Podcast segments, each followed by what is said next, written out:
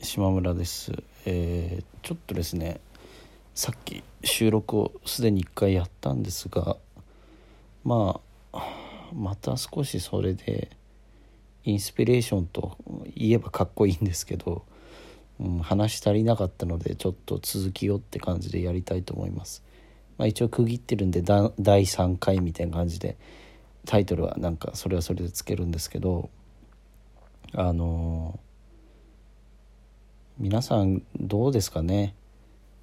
病んだりすることありますかっていうストレートに言うとそんな話なんですけど。やっぱり自分はそのこの配信アプリとかやってるまあ状況で思うとなんかそのなんていうんですかね？いわゆるだからテンション上げてキャラを作って「どうもなんとかです」みたいなこうやる人っていると思うんですけどあんまそれできないですよね。あの全くできないわけじゃないんだけどできればそういうのやんないで素の自分に近い自分でなんかその話せた方が楽だなって思っちゃうんですよね。うんまあそりゃそうですよね。全然加工してないでだらだら喋ってる方がうん気づかなくていいっていうのはそれは友人とかもそうだと思うんですけどなんか最初の知り合って間もない頃とか「あどうもはじめまして」みたいなことやるわけだけど慣れてきたら「へえそうなんだへえ」みたいな感じになっちゃうじゃないですか。うん、だからまあ最初はやっぱりこうかしこまっていろいろやるけれども慣れてきたら、うん、そうなるってだけの話なのかもしれないんだけれども結構割と私はもう最初からその楽にやりたくて。でやっぱりそのちょっと矛盾するかもしれないけどそのさっきのキャラ作って「どうも」みたいな感じなのを常にこう新規の人に対してはやらざるを得ないじゃないですか。その配信アプリとかやってて全く初めましての人が来た時には「あのあどうもどうも」じゃなくて「あどうも初めまして島村です」みたいなことやったりした方がやっぱりあこの人はちゃんと礼儀をわきまえてんだなみたいな。まあちょっと言い方はちょっと今違うかなと思ったけどあるわけじゃないですか。そのやっぱり初めましての人に対しての接し方とまあ普段あのもう見知ってる関係みたいな人との接し方ってやっぱ違うわけですから。そこは切り替えが必要なんだけれどもでそういうのって当たり前なんだけれどもあのなんていうんですかその普段のリアルの島村は多分そういうこと仕事とかでもやってんだけどなんか配信になると面倒くさくなっちゃうんだよね。うん。なんかすっごく楽をしたくなっちゃうんですよ。だから自分にとって配信はそのやっぱり仕事要素はゼロなんですよね。そういうのやりたくないから。要はもう素の状態で自分を出して本音語ったり毒みたいなものも語りながら、うん、なんかこうっていうかまあそういうことができればいいなっていうすごく欲張りな傲慢な話ですね。うん、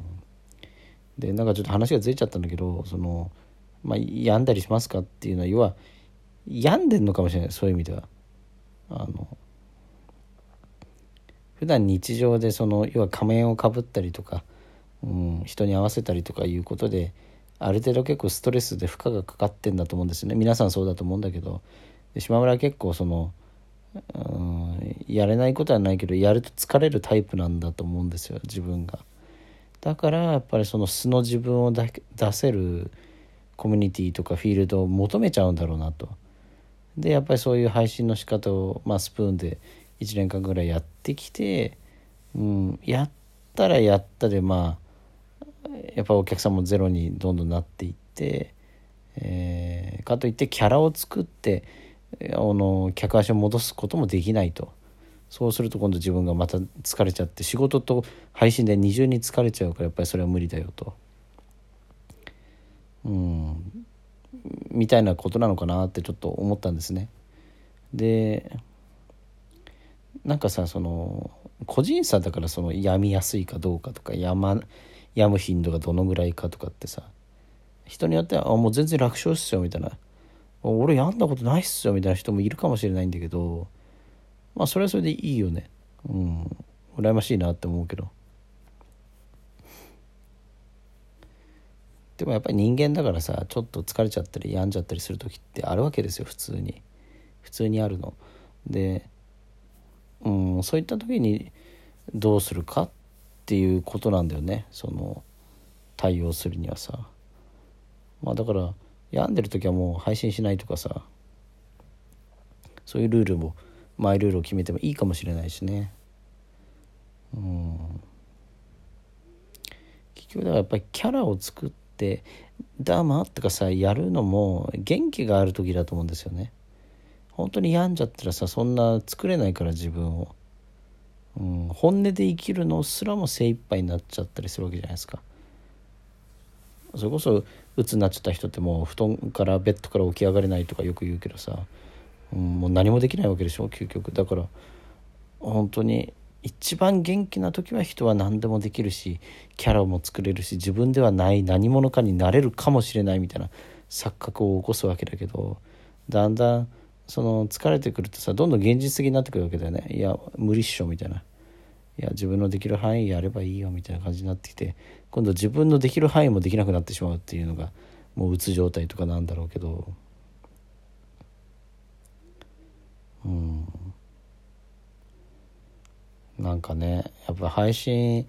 者でちょっと知り合った人とかでさそのいるんですよね。やっぱりこう一時的に病んじゃったりとかさ、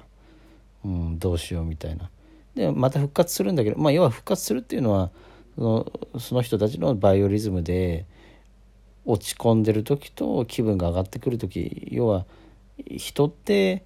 緩やかな躁うつ病なんだよねみんな。で本当にあの双極性障害とか躁うつの人はもっとこう感覚が狭くて波が激しいわけだけどやっぱり普通の人も緩やかなそういういい時と悪い時アップダウンがやっぱあると思うんですよね。うん、だからその自分のそのリズムとかバイオリズム知るって大事ですよね。自分の操縦方法が分かってくるからそれで。あ今ちょっとあのテンション上がりすぎてるからちょっとあんまりこうねあのフルスロットになりすぎるのも気をつけなきゃなみたいな感じで予防したりとかさ、うん、逆に元気がない時はあ無理するのはやめようかなみたいな感じでなんかこう酒とかもそうだけどさなんか飲み始めの頃って失敗とかいっぱいするわけだけど、うん、ある程度慣れてきたらあこれ以上飲んだらやばいなとかさこう自制が効くわけだよね。でただやっぱりその芸能人とか結構近年お酒の、ね、事件とか起こしてたけどその自制が効かなくなっちゃう状態っていうのはやっぱりこう壊れちゃってるとかもう病んじゃってるわけですよね。だからぶっ壊れない手前の段階でいつもやっぱ抑える努力をして依存症にならない状態で自分が主体性を持ってこれさっきの話と通ずるんだけど自分が主体的に主体性を持ってできる範囲内で、えー、何でもこう抑えると要はやっぱコントロールですよパーフェクトコントロールをすることによって周りもしっかり楽しむことができて、うん、あの幸せになるよと。本人も幸せになるしね。うん。だやっぱりこうああ病んだとかさ病み気なうとかさうんなんかそういうのってよく言うかなと思うんだけど若い人とかってさあの言ってるうちはまだそこまでじゃないと思うんだよね。本当にやっぱり病んじゃった時っていうのはもう言葉発せらんないでしょうからね。文字打つにしてももう携帯すら持てないみたいな。まあストレス社会ですよ日本は。世界全体そうかな、うん、子供だってストレス感じてね自殺しちゃったりとかするわけだからね。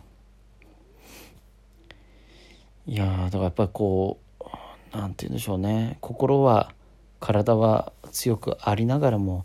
やっぱり状況が強くできない弱くさせてしまう、うん、まあ余白で収まればまだましで本当にゼロにしてしまうっていうようなことだってあるわけだよね。ブラック企業だったりなんかこう重圧だったりあの親から虐待されてたりとかいろんな要因が変数が何が起こるか分かんないわけですよ世の中。だからまあ怒っちゃった時にはしょうがないねってことなんだけどもでも解決策があって対応策が見えていてそれをやるかどうかの話になってくるのであれば、うん、頑張ろうぜっていうことですよね。まあだからちょっとまあ島村がその、うん、配信とかをやっていて配信依存症みたいになっちゃったとでこう依存症になっちゃったっていうのはもう振り切っちゃってるわけですよね要は、